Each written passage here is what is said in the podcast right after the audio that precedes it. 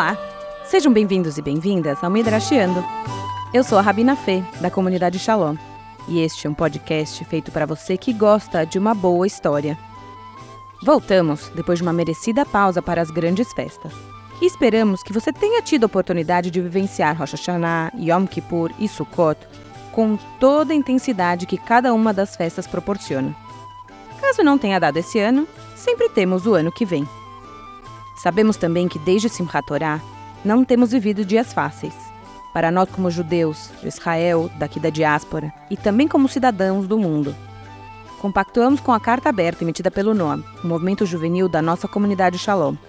Estamos em solidariedade com todas as famílias que tiveram suas vidas afetadas e ceifadas, tanto de soldados e civis israelenses e palestinos, que não compactuam com a ideologia terrorista do Hamas. A equipe do Midrashando acredita no poder da história. Entendemos que ao contar uma história, aproximamos pessoas, e é por essa razão que vamos continuar nosso trabalho por aqui. E por isso, na esperança de tempos melhores, vamos entrar neste nosso último bloco do ano, sabendo que nossos corações estão com nossos irmãos e irmãs em Israel, esperando que possamos ter uma solução pacífica para os dois povos que não querem essa guerra armada.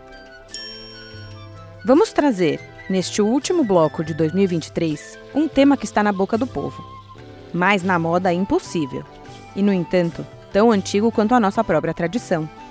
O cuidado com o mundo, a preocupação com a fauna e flora são tão antigos quanto a própria Torá. O entendimento de que o ser humano pode ser responsável por grandes destruições já está previsto neste texto milenar. Talvez a Torá, ou os textos clássicos judaicos, não conseguiam antever a magnitude do impacto que a Revolução Industrial traria para o mundo. Mas as premissas já estavam dadas. Fato que devem ser atualizadas, dadas as novas tecnologias. Mas quando uma base é sólida, as práticas deveriam ser facilmente modernizadas para encarar os desafios contemporâneos a cada época. A rabina Ellen Bernstein, em seu livro Ecology and the Jewish Spirit, publicado em 97, disse: Até agora, as mensagens de ecologia do judaísmo ficaram escondidas. Elas emergem quando observamos o que é sagrado no judaísmo. Como vamos tratar o que é sagrado? E qual o lugar da humanidade dentro desse sagrado? A Torá, já na sua primeira paraxá, que foi lida neste último Shabat, cria o mundo e também coloca o ser humano como guardião da terra mas com obrigação não só de cuidar, mas também de trabalhar a terra. O judaísmo vê o papel do ser humano no mundo não como passivo, e sim como ativo. Mas mesmo na ação, devemos ter atenção. Então, meu convite neste primeiro episódio do Ano Judaico de 5784 é que tenhamos mais consciência de como cuidamos e trabalhamos a terra ao mesmo tempo. Vem comigo para começar a explorar um dos temas mais antigos do mundo e do judaísmo, muito antes de ser judaísmo propriamente dito. Então aumenta aí o volume do seu fone, porque a partir de agora vamos ver como o novo e o antigo se complementam no que diz respeito ao cuidado com o nosso mundo. Primeiro queria trazer uma pequena reflexão sobre o porquê muitas vezes nem nos damos conta do tamanho do estrago possível quando consumimos algo que não tem um pensamento sustentável ou ecológico por trás.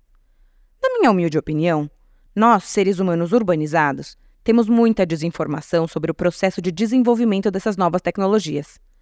Toda a extração de matérias-primas fica em lugares distantes da nossa vida cotidiana. A fabricação dos produtos fechados nas fábricas, muitas vezes internacionais. Todos os processos de desenvolvimento, testagem e comercialização muitas vezes fica perdido e acreditamos que o produto final vem de dentro da cartola de um mago. Se antes podia ser engraçado que uma criança acreditasse que o leite vinha na caixinha já na prateleira do supermercado? Hoje, isso chama atenção sobre algo que deu errado da forma como nos relacionamos com a terra e o meio ambiente. É só quando descobrimos que o abrir de uma torneira ou de uma embalagem pode não ser tão amigável ou mesmo inócuo ao meio ambiente ou aos animais que nos assustamos e vamos atrás de alternativas. Eu, por sorte, venho encontrando algumas opções para algumas coisas que me assustam. E por isso deixo meu grande agradecimento àqueles que já se incomodaram com isso antes e tiveram a oportunidade de trabalhar para começar a desenvolver possibilidades que nos integrem mais ao mundo, sem perder os avanços da humanidade. Talvez você já tenha se incomodado com alguma coisa. Talvez nunca tenha pensado que sua primeira escova de dente vai sobreviver muito mais do que você. Talvez nunca tenha parado para pensar que os excelentes produtos de limpeza ou de higiene pessoal vão direto para o ralo e que podem conter substâncias que com certeza voltarão a nós nos alimentos que comeremos no futuro. Talvez já tenha pensado, mas nunca imaginou que houvessem alternativas. Ou mesmo imaginado que conseguiriam alterar a sua rotina para incorporar novas práticas. Convido a pensar em tudo o que você compra, abre, descarta. Nós da comunidade Shalom estamos com o compromisso de procurar reconhecer o que fazemos, além de buscar sempre uma melhoria que continue impactando as pessoas, mas tentando impactar cada vez menos o meio ambiente. Se vocês ainda estão comigo, também convido vocês a seguirem o Grupo Kayamut nas redes sociais. Somos voluntários da comunidade Shalom que estamos pensando em como trazer o tema da sustentabilidade para a prática da nossa vida comunitária judaica.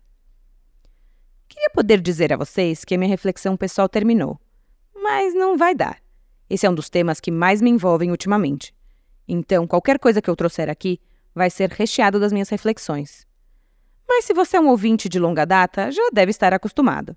Se está chegando agora pela primeira vez, este é o nosso estilo: trazer o da tradição e rechear ele de elementos novos e pessoais. Para fazer você aí, do outro lado do fone, ter uma reflexão significativa. Não vou falar para você aumentar de novo o volume do fone, porque senão vamos ficar todos surdos. Mas fica por aí, para continuar uma reflexão mais embasada nas nossas fontes mais clássicas e tradicionais. Se começarmos do começo, da criação do mundo, não a histórica, aquela do Big Bang, mas sim a relatada na Torá, que é mais uma narrativa que talvez faça sentido do que um artigo científico. Aliás, nada na Torá é para ser levado como artigo científico, mas às vezes nos deparamos com alguns elementos tão possivelmente científicos que nem acreditamos, já que a ciência de 3.500 atrás claramente não dava conta de entender. O comecinho da Torá está dedicado à criação do mundo. Mas logo de início, como não podia ser diferente dentro de um texto judaico, temos duas histórias de criação diferentes. Até meio contraditórias em alguns aspectos. Não vamos entrar em todos eles aqui, apenas no que tange a nossa presença humana no planeta. Muitas vezes conhecemos as histórias até meio misturadas. E pode ser que você, mesmo que saiba a história da criação, talvez nunca tenha percebido que são duas histórias conflitantes. Mas não se desespere. Arrisco dizer que a maioria das pessoas são assim. Escuta só. A primeira história é aquela dos sete dias. Cada dia Deus cria uma parte do mundo, e no finalzinho, como a cereja do bolo, Deus cria o ser humano. E aí vem o Shabat. Este ser humano é criado à imagem e semelhança divina. Homem e mulher os criou. Deus abençoa essa criação, pedindo que se multipliquem e kivshua a terra. Normalmente traduzimos essa palavra como domínia, como se o ser humano tivesse que, ao se multiplicar, dominar o mundo. Até podemos pensar que tipo de dominação seria essa. Não posso deixar de pensar no Pink Cérebro, ou se a dominação é daqueles vilões que se sentiram mal interpretados em suas infâncias. A segunda história começa logo em seguida, com Deus criando o Jardim do Éden, com rios, árvores, metais e pedras preciosas e tudo de mais incrível. Acontece que antes de criar o jardim, Deus se deu conta de que não haveria ninguém para cuidar desse jardim tão maravilhoso que ela estava criando. Decide então criar o homem. O texto diz que Deus ainda não tinha nem mandado a primeira chuva e não tinha nenhum humano para cuidar do solo. Então, Deus criou o homem do pó da terra, soprou nele o Espírito Divino. Aí sim vemos toda a história do Ganeden, incluindo a parte da árvore do conhecimento do bem e do mal, que era proibida para o consumo. É só depois disso que Deus percebe que falta uma companhia humana para Adão, que vem de Adamá, de terra, e cria a mulher, a qual Adão vai chamar de mulher. Aí vem a história do fruto proibido, a expulsão do paraíso, que muitos de nós já conhecemos. Ou seja, a história dos sete dias da criação e do jardim do Éden não só são diferentes, como opostas. Hã? Mas não se desespere. Conto para vocês que a Torá está cheia dessas histórias que são diferentes e que nos dão a oportunidade de ler duas coisas ou integrá-las, como a maioria das pessoas vem fazendo há séculos. Só recapitulando. Nos sete dias da criação, o ser humano é a cereja do bolo e tem uma responsabilidade de controlar e dominar o que havia sido criado. Já na história do Éden, só houve jardim porque Deus colocou o ser humano para cuidar dele a priori. Se juntarmos as duas histórias, teremos que juntar o verbo dominar com o verbo cuidar. Algo como pais ou responsáveis, que têm um enorme poder sobre seus filhos e tutelados, enquanto eles são crianças, mas têm a obrigação de cuidar. Ser responsável por qualquer coisa, seja viva ou não, envolve obrigação de cuidado. E de maneira exponencial se pensarmos que estamos cuidando de algo de todos e não uma coisinha super ultra particular. Se separarmos as histórias, a segunda história ainda é mais fácil, mas a primeira teremos que sair do modo pejorativo que a palavra dominação nos provoca. Dominar não quer dizer necessariamente maltratar ou conquistar. O dicionário diz que dominar é ter autoridade e também exercer influência. Eu recentemente aprendi de uma coach que autoridade pode ser autoria e não autoritarismo, o que muda tudo de figura. Tem uma história que eu adoro, que fala exatamente sobre esse nosso lugar no mundo na criação e na nossa responsabilidade com o que foi criado e com o futuro. Antes que existisse alguma coisa, existia Deus e alguns anjos, e um redemoinho esférico gigante de pedras e águas, com nenhum lugar para ir. Os anjos perguntaram a Deus: Por que você não arruma essa bagunça? Então, Deus recolheu as pedras, colocou em grupos. Alguns desses grupos de pedras serão planetas, alguns serão estrelas, e algumas dessas pedras serão apenas pedras.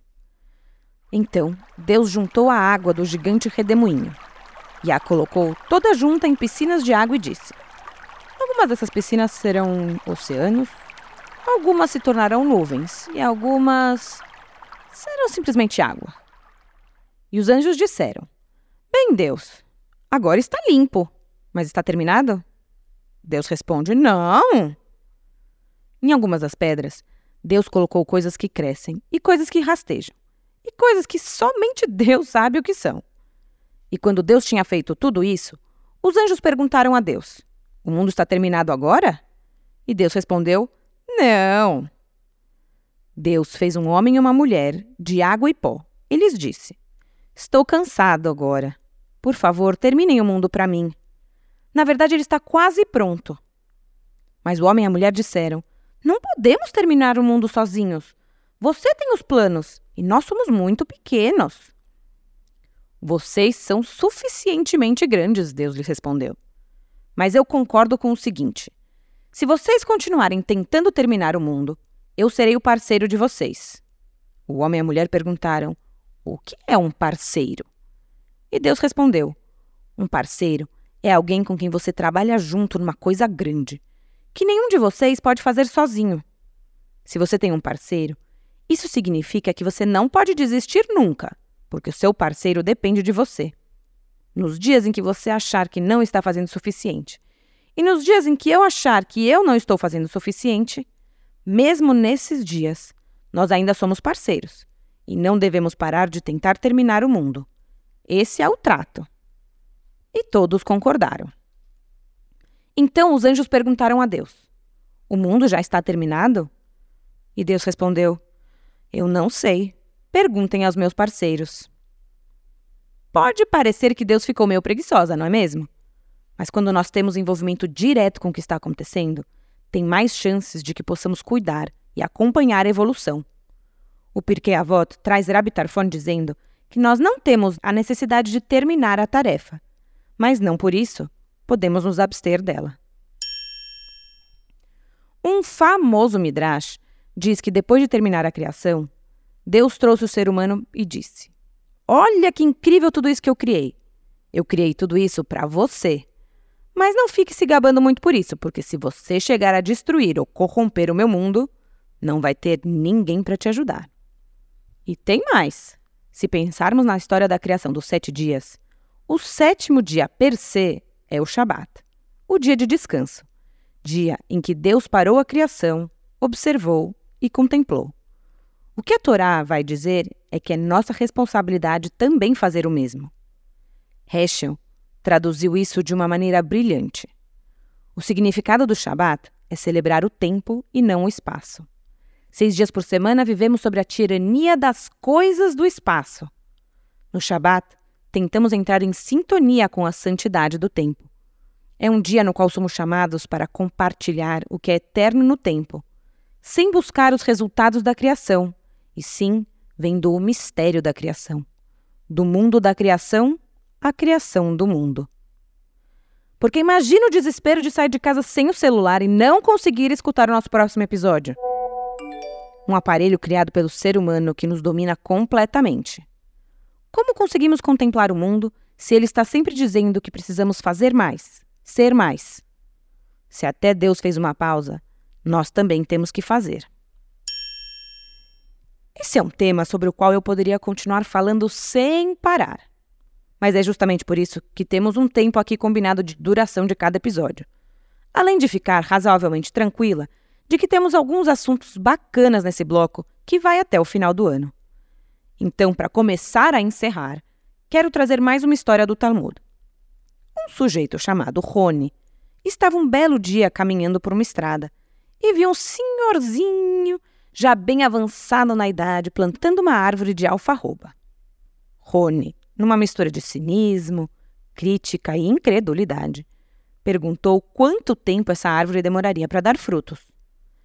O senhorzinho olhou para Rony e disse: pelo menos 70 anos.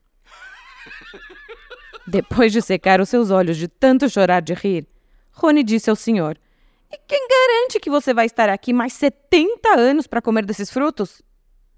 O senhorzinho, sem perder a compostura, disse: Ninguém me garante. Mas quando nasci, havia alfarrobeiras no meu mundo. Foram meus pais e avós que plantaram. Agora eu planto para meus filhos e netos. Rony, um tanto envergonhado, virou para o outro lado e se sentou para comer.